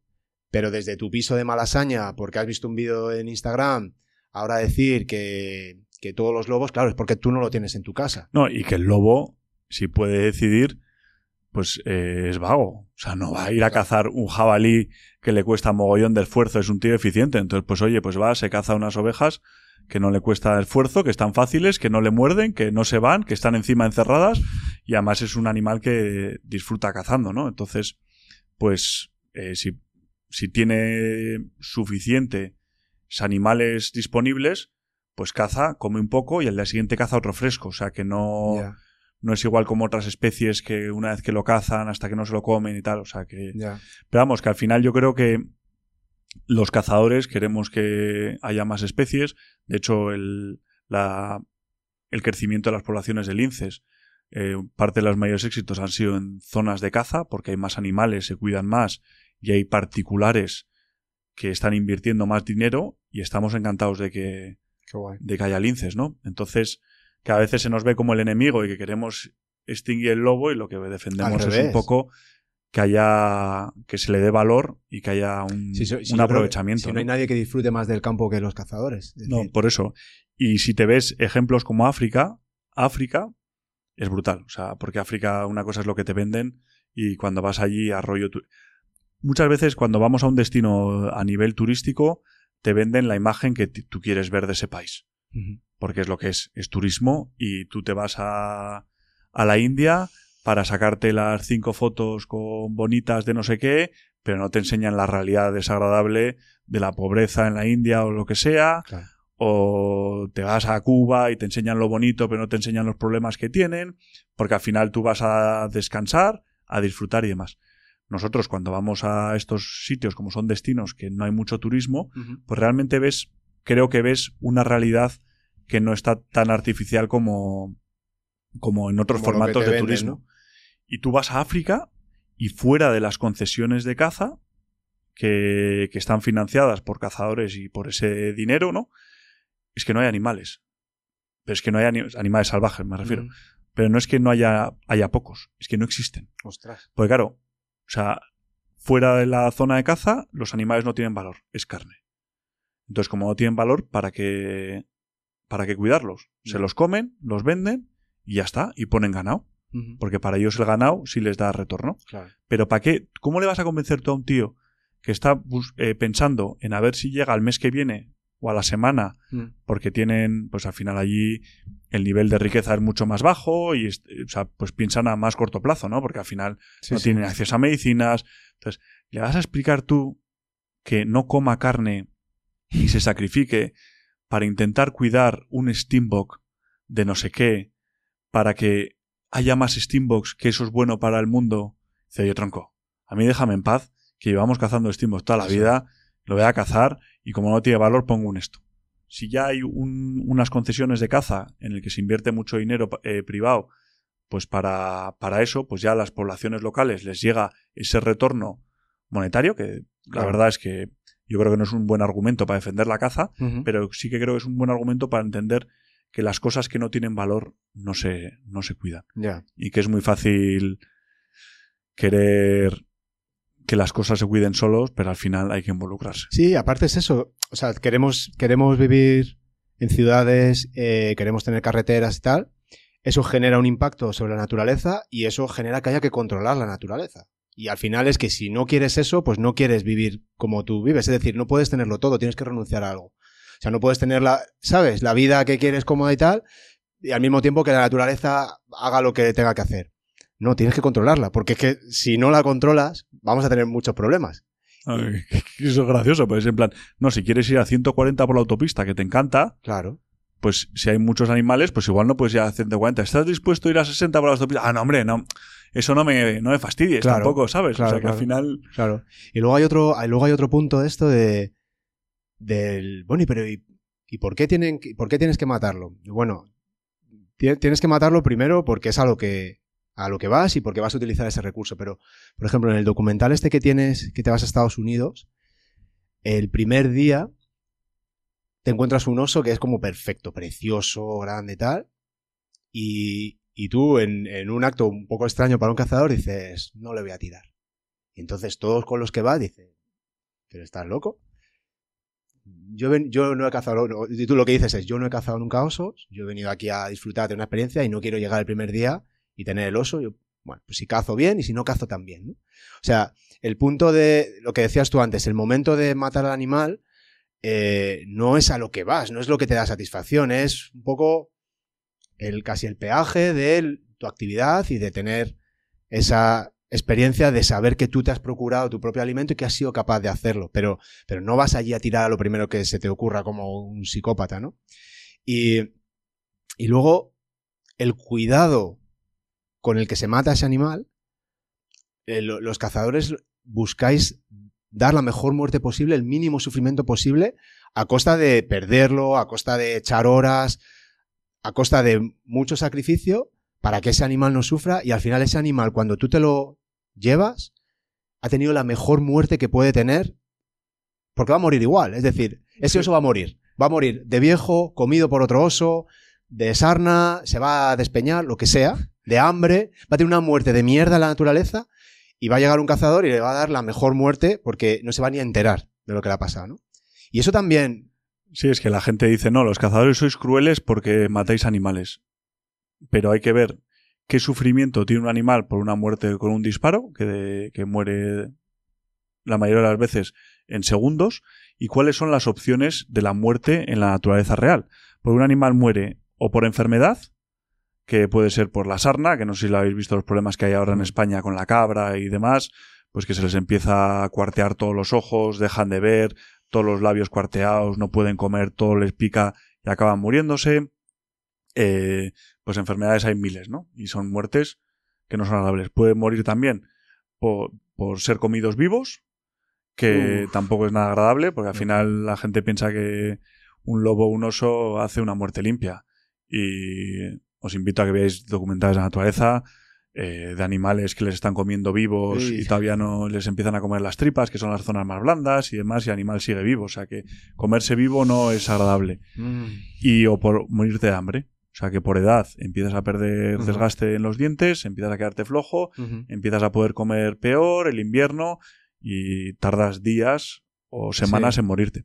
Entonces realmente, si realmente te preocupa el sufrimiento animal, la muerte a través de la caza es la más limpia que hay. claro. Por, por eso yo creo que en ese punto de reconciliarte con el momento de decir, sé que le estoy quitando un animal que es majestuoso y que le amo y que, y- y- y que quiero que, o sea, le- hay una admiración, ¿no? Joder, qué bonito, o qué tal, o qué animal, o... O sea, yo, o sea, yo la, primera vez que, vi a un cazador eh, matar a un ciervo, todavía, me- es que todavía me emociono. O sea, es un momento en el que tienes que, conciliar en tu cabeza muchas emociones. De por un lado dices, joder, hace un momento estaba vivo y ahora no está. Vaya animal, qué maravilla de animal. Eh, y luego al mismo tiempo tienes que decir, bueno, este animal tenía un tumor en la tripa y, estaba mal y, y va a sufrir y, se puede reproducir y tal. Y, había, que, había que controlarlo y, era ese el que... Y, nos tiramos un día entero buscando ese, que ya lo habían visto. Y, podía, y había un montón de ciervos. Y hasta que y el, que había que controlar era ese, el que se, el que se tiró fue ese. Y, y es, y es, una, es una sensación que es difícil, pero que, pero que entiendes que está bien, que es parte de la naturaleza, ¿no? Y parte de, de lo que nos toca, la responsabilidad que nos toca como ser humano. Y no es la naturaleza del mundo Disney que nos venden. La naturaleza es brutal, violenta, eh, terrible, injusta. En, en el caso de los osos, que son muy bonitos, y que yo, pues eso, al final, la cacería esa que mencionabas, yo al final acabé tirando mi oso el día 9. Sí. de nueve días de caza enteros buscando el oso que cacé. Y mucha gente dice, joder, pues si te has tirado nueve días buscando un oso es que no habría tantos. Y yo, no, no, es que queríamos buscar un tipo de oso en concreto. Claro. Un tipo de oso ya mayor, Sí. eh, territorial, ¿sabes? Pues al final De hecho, el tuyo te, te vacilaba luego que era muy feo. era que- muy feo, es que que estaba, hecho fatal. Hasta tío. tu mujer te vaciló de eso. Sí, sí, no, es que tenía el pelo, se le caía, estaba Pobrecilla. ya, tenía cicatrices de peleas con otros osos. Y hay muchas cosas, muchas veces que la gente no sabe que una de las mayores causas de mortalidad en las poblaciones de los osos son los propios osos. Claro. Los osos adultos, lo que les mola es aparearse. Entonces, si una hembra tiene descendencia, pues se la se comen las crías para que la hembra vuelva a entrar en celo al cabo de un mes o lo que sí, sea. tenga más descendencia. Sí, entonces eh, muchas veces para si quieres que la población de osos incremente, tienes que hacer un control sobre los machos territoriales adultos Mm, para que estos mejoren. Entonces, por eso muchas veces se tarda tanto en tantos días en cazar, porque vas buscando ciertos individuos concretos. Que hay otras veces que son animales pues muy jóvenes, mm. pues por lo contrario, porque necesitas controlar el número de poblaciones y un animal joven todavía no ha demostrado eh, las aptitudes de ser un de tener una gran calidad genética y tal, entonces es mejor quitar un animal muy joven que todavía tiene mucho que demostrar que un animal ya maduro que ha demostrado en seis años de vida pues que sabe vivir en el entorno, que está sano, que está saludable, que sabe tener descendencia. Entonces pues no siempre es el, el animal viejo, pero siempre hay un sentido Claro. a lo que cazar. Sí. Y eso nos lleva a tiempo. sí. Y efectivamente, cuando lo matas, pues te da pena porque al final es que ahí los animales son preciosos. Y cuando le dedicas tanto tiempo de tu vida Eso es. a observar y buscar esos animales, pues es. no es fácil. Pero por otro lado, te da la capacidad de valorar realmente lo que nos comemos, cuánto esfuerzo lleva, el impacto que tiene y Mm. demás. Eso es lo que me decía esta familia. O sea, cuando, cuando ellos tienen delante un, un filete de un alce de 800 kilos que, que han traído de, no sé, cientos de kilómetros, a lo mejor donde han ido a buscarlo, eh, y que lo han bajado en, en unas lanchas y que luego lo tienen que procesar y que tardan un montón en, procesar, que intentan aprovechar absolutamente todo, la grasa, eh, la piel, todo lo, lo- intentan utilizar por el respeto que tienen hacia ese animal. Luego tienes que conservarlo, luego tienes que prepararlo, es decir, todo el, todo el proceso de, de- llevar el alimento a ti y a tu familia ha, ha- prestado un esfuerzo, una dedicación, un aprendizaje, unas habilidades que, que ellos decían, "Eh, ahora le pago el respeto, le, ahora le, le presto el respeto a este animal tan maravilloso que estoy matando. Y estoy matando porque, porque puedo hacerlo, porque, porque estoy más arriba en la cadena alimentaria. Y eso es lo que pasa en la naturaleza, ¿no? Y ese momento, tío, y cuando estaba comiendo ese alce, era como que, joder, tío, es que no... Es otra cosa, es- te, te sabe Ay. distinto, tío. Y si hubieses experimentado todo ese Buah, esfuerzo, buah. Porque al final la gente no piensa que salir ahí, pues ya ves, nueve días para buscar un animal.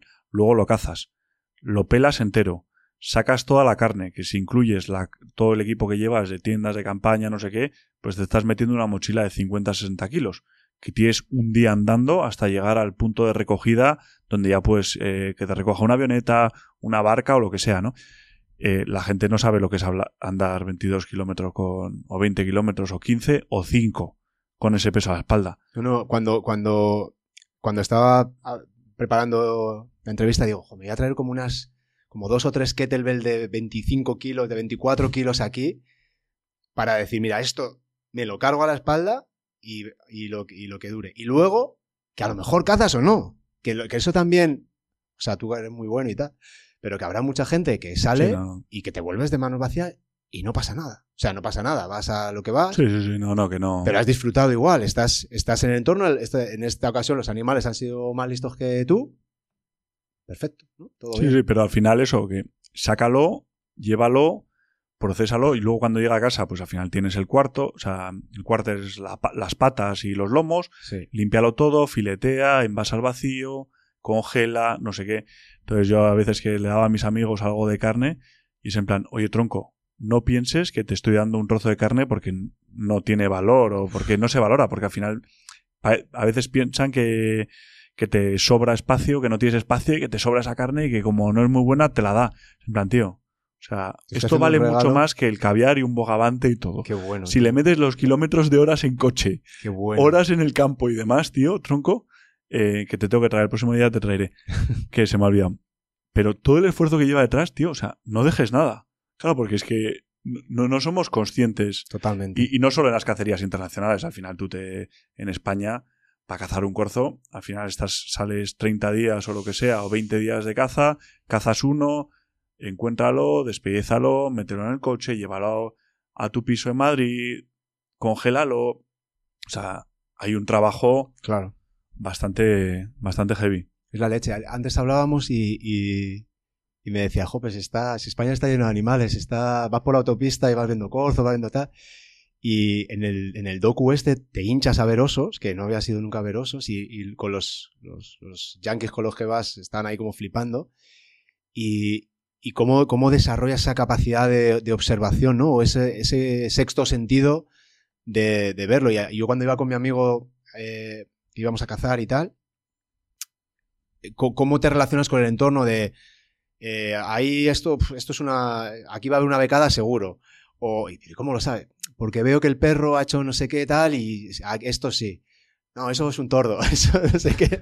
¿Sabes? Esas cosas que dice, joder, ¿cómo, cómo lo sabes? ¿no? Y, y, esa capacidad de observación, de, de, estar como conectado con la naturaleza, solo lo adquieres si estás eso, 250 días o sea, en el campo. a, mí me leche. flipa llevar a gente Claro, que no es cazadora a Tiene que ser divertidísimo. Es ¿no? divertidísimo, porque claro, es que no saben la diferencia entre el trigo y la cebada, Nada, eh, no sabes eh, cómo se, dónde se cría una perdiz, dónde no. Son mil cosas Mm. que no que damos todos, que yo doy por hecho, y claro, cuando estás allí en el campo dices, tronco, o sea, pero coge el cuchillo, ¿sabes?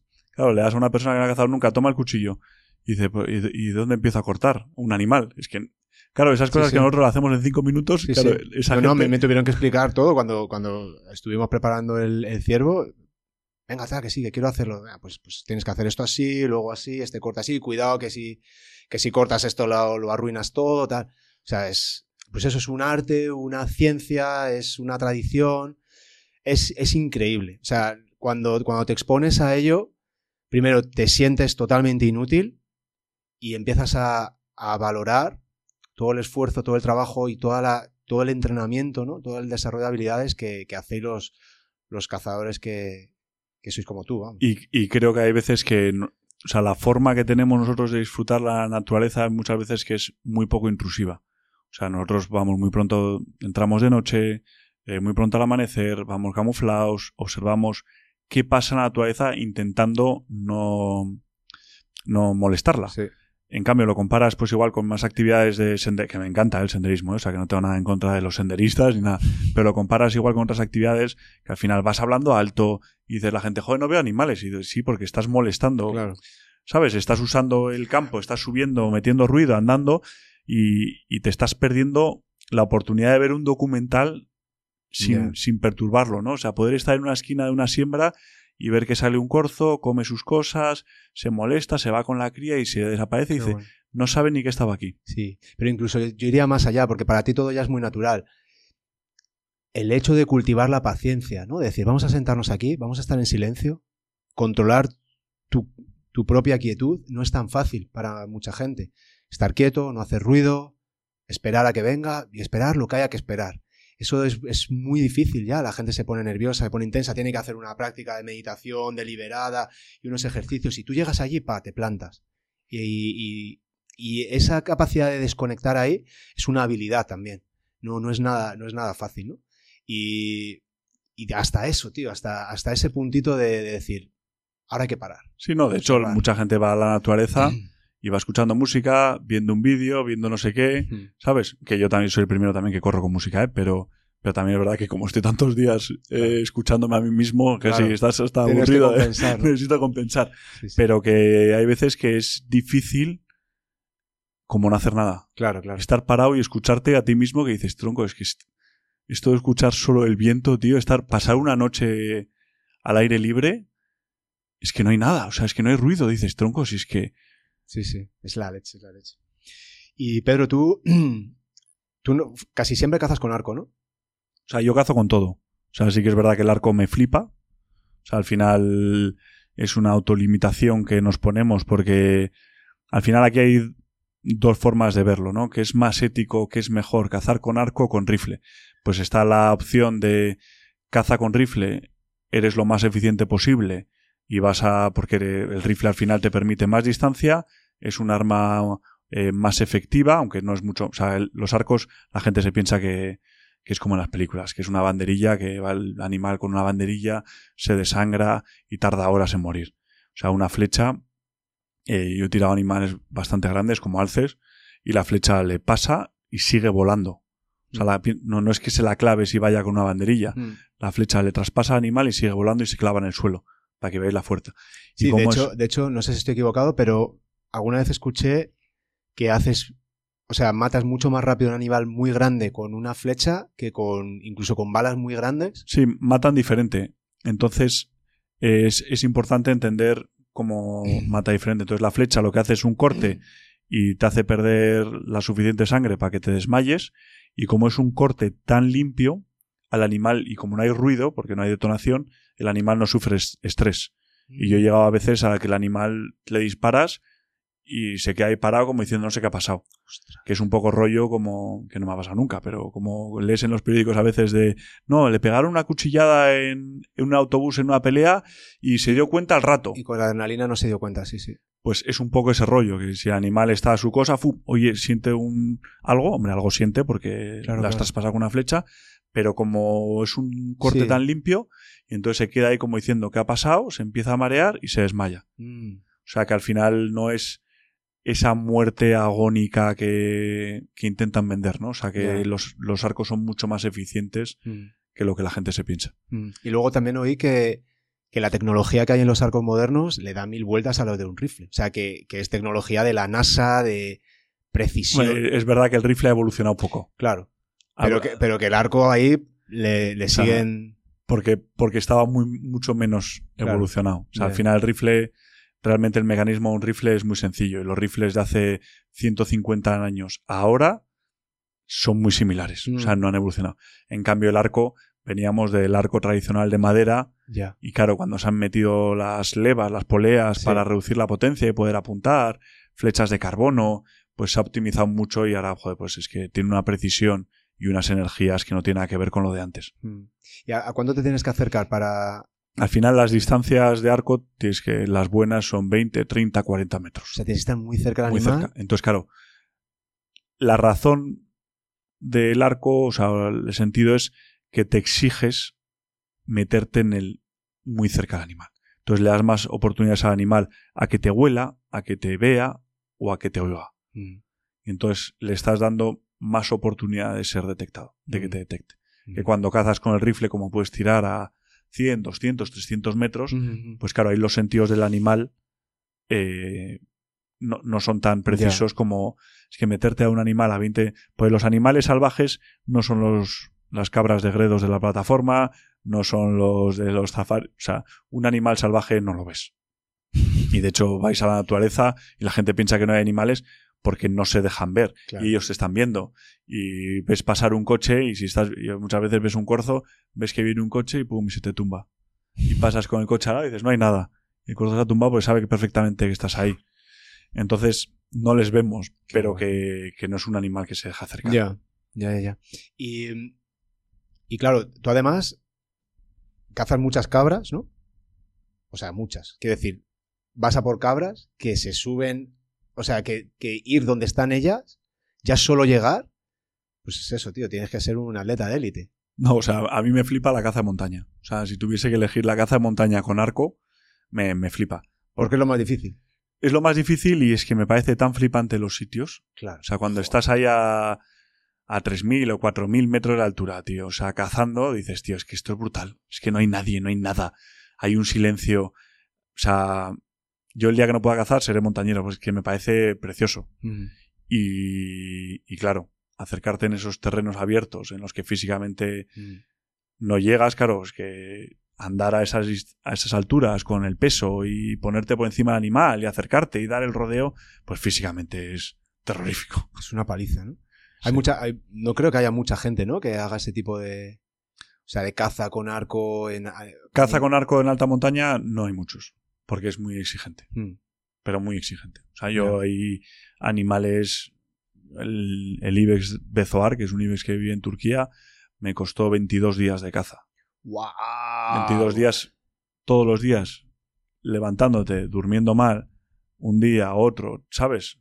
Ahora hemos estado, el año pasado estuvimos en Kirguistán, que estuvimos un total también de 20 o 21 días y no cazamos. Pero las ves. Sí, pero O sea, hay que las acercarse. ves, te tienes que acercar y cuando tú estás yendo, ella ya. Pero Claro, estás a 4.000 metros, con nieve por la rodilla, andar es un infierno, te tienes que acercar. Hostias. Y claro, estás con un arco. Y si ves las fotos y el paisaje, dices, tío, o sea, ¿cómo te vas a acercar a es que 30 metros son muy pocos, son Es 30 nada. pasos, o sea que es que es muy cerca, o 40. Entonces, acercarte a esas distancias en un terreno abierto, pues es muy complicado. Pero lo que nos mola es eso, porque al final, si fuese demasiado fácil, hay veces que no te da tiempo a estar el suficiente tiempo en un destino para empaparlo. Y cuando llevas 10 días, 10 días, eh, viviendo en, en una montaña solo, en una tienda o tal, descubres cosas de ti mismo y Wow. aprendes a saber del lugar, del esto, que si estás dos días no te ha dado tiempo. Sí, como que te mimetizas, te... te- Es que al final es mucho tiempo desconectado, sin cobertura, sin contacto con la familia, en, en una cabaña, con unos tíos locales. Y claro, si estás dos días, como que ha sido tan rápido que no te ha dado tiempo. Pero cuando llevas mucho tiempo, ¿sabes? Físicamente, pues hay veces que te encuentras fenomenal, pero otras veces que estás con mal de altura, que estás vomitando, que tienes eh, igual una diarrea eh, brutal porque no has estado, que estás reventado, que hace frío, que, que se te están, tienes los pies congelados, pues están mojados las botas y se te congelan todas las noches. Entonces, claro, si te mola, bien, y si no, también. O sea, ¿sabes? O sea, joder. como decía un amigo, hay que venir llorado a las cacerías, ya. Nos ha jodido, tío. Entonces eso mola, mola Qué mucho. experiencia, tío. Claro, es, es, una, es una fortaleza física y mental y una determinación absoluta. O sea, Está tú- todo en la cabeza. Exacto, sí, sí. Bueno, y también en el físico. Al final tienes que subirte arriba, tienes que aguantar pues, la altura a la que estás, el peso. Y luego, como es el momento, ya tienes, tienes el sitio, está el animal, tienes el arco. ¿Cómo es ese momento, el momento de disparar? ¿Qué, qué- qué hay en tu cabeza? Hay una presión de narices. Claro, porque llevas tanto esfuerzo. Hay presión. Sí, claro, porque, porque presiona para ti mismo. Porque claro, llevas tanto esfuerzo. Claro, llevas, imagínate, cinco días. Cinco días, 12 Sí. horas o 14 diarias. Sí. O sea que no es, ¿sabes? Sí. Igual te has ido hasta el otro, hasta el otro punta del mundo, eh, tienes tu oportunidad y no es una, es una oportunidad única. O sea, si la cagas, Sí. no puedes decir, oye, eso- vuelve, eso- vuelve cinco minutos para atrás, que lo repito, a ver, dame una lo segunda entiendo, eso lo oportunidad. entiendo. Pero el sentir presión, o sea, a ver cómo me explico esto. O sea, yo entiendo todo lo que has hecho, pero una vez que estás ahí es, ya está, ese es el momento. Es decir, la, la presión ahí no te ayuda, ¿no? O sea, tú ahí lo que... O sea, yo, yo creo que a nivel mental tiene que ser muy parecido y que yo además yo creo que la caza igual es probablemente el único deporte que no siendo profesional puedas sentir ese tipo de emociones. Tiene que ser como tirar el penalti decisivo en el mundial, ¿sabes? Que dices, o sea, no puedo cagarla, o sea, Eso es, pero... Justo, y poder justo abstraerte de mentalmente y decir, concéntrate. Justo, eso, justo eso. Porque cuando, o sea, si tú, el momento es el momento y un jugador de fútbol mete profesional en un mundial, que son los mejores del mundo, mete un penalti eh, en condición, en un entrenamiento contra un muy buen portero 9 de cada 10. Todo lo que supone la presión eh, va, va en contra, de, te atenaza, ¿no? Entonces, y de hecho en el último mundial se, vio que España falló como cuatro o cinco penaltis, fue un, poco desastre. Le veía las caras y los chavales estaban presionados.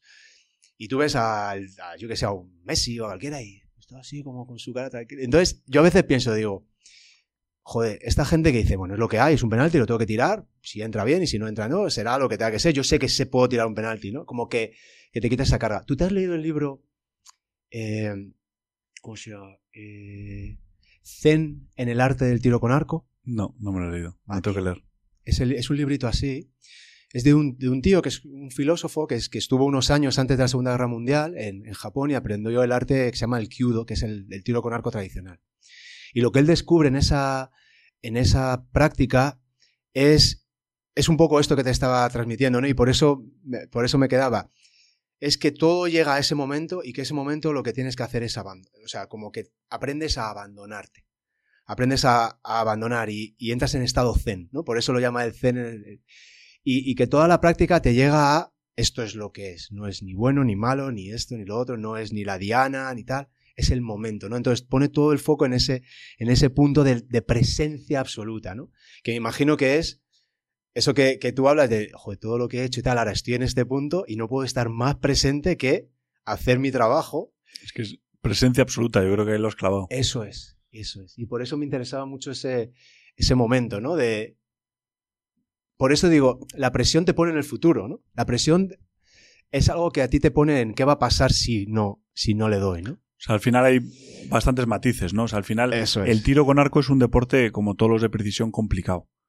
Porque estás intentando repetir una y otra vez un movimiento perfecto. O sea, buscas la perfección en cada tiro. O sea, en, en cada flecha tiene que ser perfecta. Contando que no existe tal perfección. Sí, pero sabes, pero es que Sí. es, es la búsqueda Eso continua es. de la perfección. Eso es. Que igual en fútbol o en baloncesto y demás, eh, tienes que ser muy bueno, pero como que no es tan crítico. O sea, o sea Sí. no sé. Sí, sí, sí, O sea, sí, sí. En- entonces, esa búsqueda de la perfección es complicada. Y, cuanto más presión tienes, que supongo que en la alta competición será igual, el poder estar presente y poder repetir eso Eso es. y trabajar con la presión es complicado. Y hay un equilibrio entre. o sea, no puedes decir, pensar, va, yo lo tiro, que lo he hecho mil veces y que sea lo que Dios quiera. No. Eso es. O sea, yo, al- yo al revés me pasa que, que tienes que tener mucha estima sobre ti mismo. O sea, yo cuando abro el arco, digo, esto. Soy un maquinón. Soy, el- soy el. Buah. Es que, el es que esto no lo fallo ya. Y de hecho en los vídeos me pasa mucho que grabo, tiro y digo, le he pegado perfecto. Y me dice el cámara, pues no. ¿Sabes? Yo, pero, pero yo mentalmente, cuando abro el arco, ya sabes cuando sales sé que, que estás en el estado me mental a adecuado. que, Eso- no, que no voy a fallar. O sea, pero tienes que pensar eso, porque si piensas, como te venga la duda en un momento, Eso es. y de hecho muchas veces, pues al final, el tiro lleva tiempo. O sea, te estás acercando, estás viendo el animal, se tiene que poner cruzado para que el tiro sea bueno. Y claro, hay veces que estás minutos diciendo, voy a tener la oportunidad del viaje, con, ¿sabes? Sí, sí, sí. Y ahí tienes una especie como de pelea contigo mismo, con tu- Mm. contra tu mente, pues te sale el diablo diciendo, lo vas a fallar, llevas Eso es. 10 días trabajando y tal. Y yo, tú, y- y empiezas a tener como unas conversaciones contigo mismo que son, claro, te empieza a palpitar el corazón y Exacto. dices, tronco, contrólate, respira profundo. Y de repente sale el demonio, la vas a fallar si es que no, no has entrenado suficiente. Y creo que es muy importante eh, la preparación. Claro. O sea, ¿por qué te Pues pones sí. nervioso Porque no al a un preparado. examen? Porque no estás preparado. Al dar una presentación, porque no la has preparado. Exacto. Cuanto más te prepares, La práctica. Es lo que en este libro dice eso, es por eso lo llama Zen en el arte del tiro con arco, porque el estado ideal para lanzar la flecha es el estado Zen, es en el que no hay ese diálogo con esos mini yos que tenemos dentro de la cabeza y te concentras toda tu presencia y todo tu mundo está en el momento, en esa acción, ¿no? Y luego otro mensaje súper importante que es eso, la, la práctica, ¿no? La confianza viene de la práctica. Tú tienes confianza y tú puedes decir, yo soy un puto máquina porque sabes la de horas que has echado, la de, la de flechas que has tirado y una y otra y otra y otra y otra.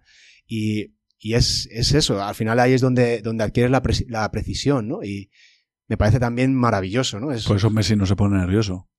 Porque Exacto. sabe exacto. todo lo que, en cambio, Exacto. igual alguien que ha estado menos veces en esa situación y claro, con la práctica al final Mm, yo también la, lo fallas y te pone nervioso. Porque en el tiro hay dos cosas. O sea, el- la abstracción y el momento zen está bien porque dejas a tu cuerpo que haga todos esos movimientos que ya hemos adquirido a base de la práctica, pero por otro lado tienes que estar presente. Porque si dejas a tu cuerpo eh, como en autopilot, no sé, o sea, Sí, en piloto sí. automático, Sí, no da tan buenos resultados como si estás un poco presente y dices, estoy disparando, hazlo despacio, ejecuta. sí, tienes una, una conciencia de lo que está pasando. Sí, porque hay mogo, o sea, en, en el arco, como es un tema de que tú estás abriendo, tienes el arco, estás tirando y si hay muchas energías y hay una explosión, tú cuando disparas, el arco pues es desagradable porque, o sea, hay una explosión, una reacción en el cuerpo, un golpe y eso genera muchos micromovimientos Eso es. Que se llama pues el, el gatillazo, ¿no? El otro gatillazo, pero pero como que tú cuando aprietas el gatillo, como sabes que va a haber una explosión, haces como microcontracciones Como que lo anticipas, ¿no? y lo anticipas y eso da errores. Claro. Entonces tienes que estar dejar a la memoria muscular actuar, Mm, pero por otro lado estar presente, Mm. porque también nuestra mente es más precisa que nuestro cerebro, no sé cómo decirte, o sea, que Sé, sé- sé por dónde vas. que si tú dejas a tu cuerpo actuar somos mucho más precisos que si tú al final tienes el punto en la diana y dices, ahora voy a tirar, ahora no. O sea, tienes que...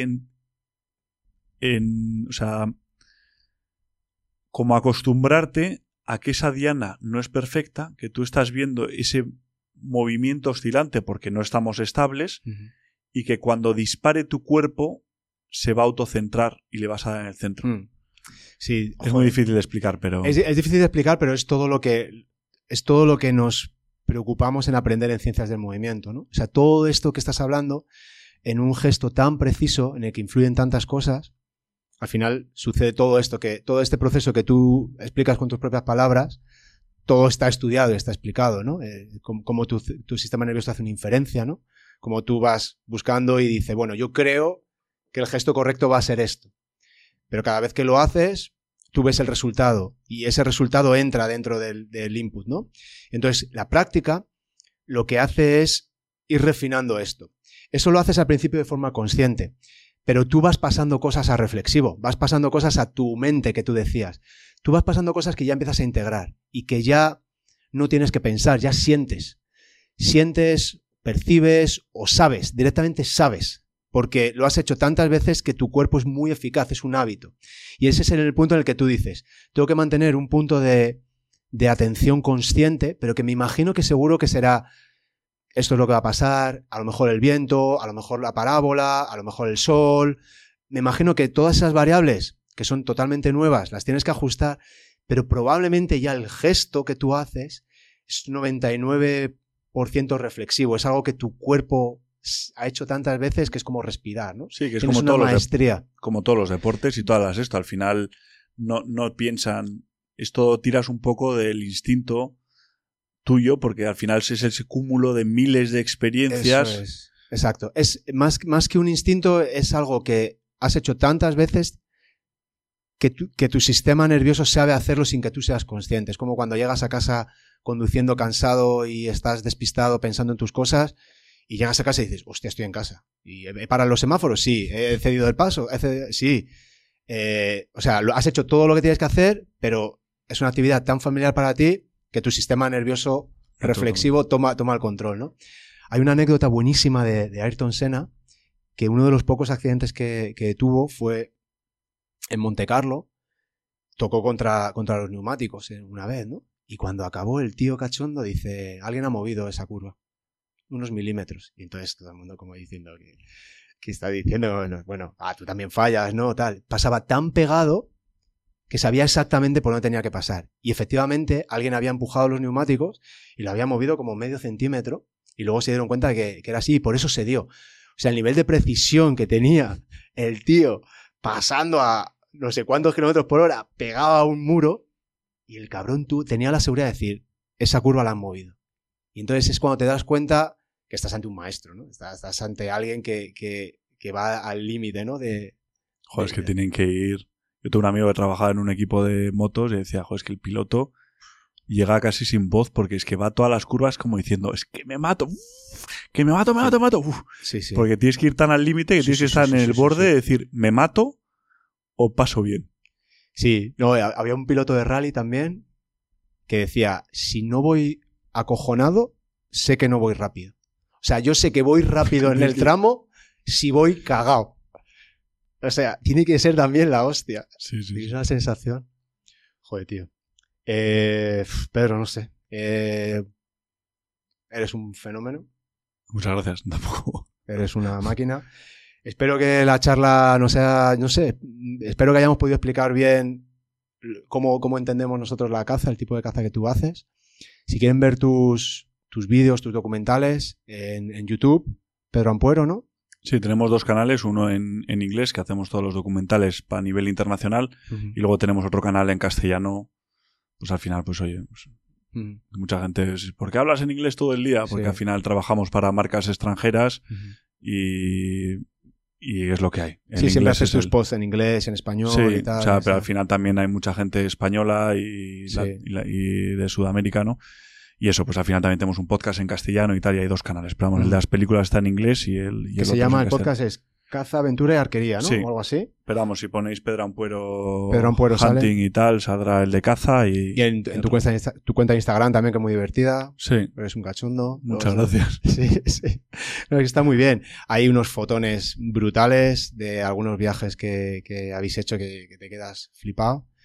Y última pregunta ya, así que todo esto que tú haces, ¿llevas algún tipo de preparación física, algún tipo de entrenamiento, de régimen que tú te marques para saber que tú puedes subir a esa montaña, aguantar las penurias a las que te vas a enfrentar? O... Al final, ahora estamos tanto tiempo en el monte que entrenar es complicado y sí que creo que lo más importante es la cabeza. O sea, hay gente con peor forma física que otros, pero si tienes buena cabeza, o sea, lo que te hace llegar a donde hay que llegar es la cabeza. Aguantar. Sí, porque es que estás bajo de comida, estás cansado, es duro, frío, poco sueño. Entonces, los que más lejos llegan son los que tienen la cabeza y la determinación de que da igual lo que caiga, yo tiro para adelante. Qué bueno. Entonces, eso es muy difícil de entrenar. Y sí que es verdad que cuando estoy por, por España, entreno todos los días que puedo. Hacemos una especie de. No es CrossFit porque. Pues soy muy competitivo y cuando me rompí, el, un, me rompí un diente levantando una barra, digo, tengo que parar porque. porque Me voy a matar. se me está yendo de madre. No me voy a matar en una montaña, ahí colgado un risco tirando una, Me voy a matar con una barra. y me voy a matar aquí en CrossFit. Pero me encantaba el deporte y, y hago una especie de cross training, Sí. pero ya buscando un poco, nos hacemos mayores buscando un poco más, más Mm. que los tiempos, hacer bien esos ejercicios para trabajar. Además es un deporte muy complicado de entrenar porque la montaña, cada paso es diferente, la posición de las rodillas, los pesos. La gente no, es muy difícil entrenar la carga de peso que llevamos en la espalda, ¿no? Claro. Pero bueno, es, O sea, hay que- te, te- te entrenas mucho haciendo, ¿no? Practicando la propia actividad. sí, no, y cuando estoy aquí, todo lo que puedo, todos los días, a, Metes caña. a saco todo lo que puedo. Sí, claro, porque en, en cuanto no estés fuera, si te vuelves sedentario, me imagino que con, con el tiro con arco será igual. Es decir, e- esa- ese nivel de precisión y te la juegas tanto, no te puedes permitir no practicar, ¿no? Sí, tiene que ser muy constante la práctica. Eso es. Sí que es verdad que también cuanto más practicas, igual necesitas practicar menos, pero a- también para estar a alto nivel tienes que estar, no puedes, de- no puedes abandonarlo. Más vale 10 minutos cada día que el, el día antes de irte meterle una hora, ¿no? Entonces, Sí. muy poco. Entrenar la cabeza y la cabeza mucho también entrenando en gimnasios y demás, pues con la salt bike y todas esas mierdas, las máquinas estas que, que tío, dices, me estoy muriendo. Ponerte pues, a tío, sufrir, ¿no? Seguir apretando y, y, y es- estar cómodo en esas pulsaciones y en esos momentos que dices, tronco, es que me estoy muriendo. Te queda mucho para morirte. Eso es. Y con la pesca submarina es igual, o sea, que me encanta pescar. Eh, el tema de aguantar el, el oxígeno. Si cuando tú piensas que te estás muriendo, todavía te da, Todavía te queda. un huevo de oxígeno todavía. Entonces, Sí. aprender a, a que tu cabeza mande sobre el cuerpo. Qué bueno. Es, es tener ese punto de. Es la hostia, es tener ese punto de calma cuando todo se ve tan negro, ¿no? O sea, ese punto de calma de. de aceptar un poco lo que venga, tío. O sea, te pones en, a, a niveles muy profundos. O sea, Sí, no, es que lo que te hace parar cualquier actividad es la mente. sí. El cuerpo te manda señales a la mente y tú, si las interpretas, depende cómo las interpretes, sí. dices, estoy muy cansado, no puedo más. Mm, Pero si tu mente dice, puedes más, el cuerpo para, para que te falle le queda recorrido. ¿eh? Pero es la mente la que nos dice que paremos. Te- veo dentro de unos años dando seminario de salud mental. No, no creo. No, no soy el, no soy el mejor tío para seguir consejos de salud. Joder. Estamos todo el día para arriba y para abajo. Es flipante, tío. Pero, pero te expones a, a situaciones muy límite y te aseguras de, de lo, lo que has dicho, de estar cómodo. ¿no? Entonces, claro, pues. Nada, tío. Pero sí me molaría que, me, gracias, que eso, que la gente intente entender un poco mejor qué es la caza, que intente cambiar la perspectiva de lo que es la caza, que al final no son solo eh, tíos sonriendo detrás de un animal muerto, que hay mucha aventura, mucho... Eso, mucha aventura, o sea, y un conocimiento y mucho amor por la naturaleza Mm. y que creo que, que es muy necesario. Pues así sea. Pedro, ha sido un placer, muchas gracias. Muchísimas gracias a ti. No, nos vemos otro, nos vemos otro día. ¿No ¿Habrá que llevarte a cazar o qué? Por favor. ¿Eh? Hay que buscar fecha y te llevamos a cazar y grabaremos un, Lo ha un dicho, vídeo o algo. lo ha dicho, está grabado, ahí se queda. Igual se arrepiente. Eh, do- donde sea. Sí. Donde sea, como sea, cuando ya voy sea. a buscar un plan, ¿vale? Perfecto. Pues nada, Adiós a todos. Hasta, luego. Gracias.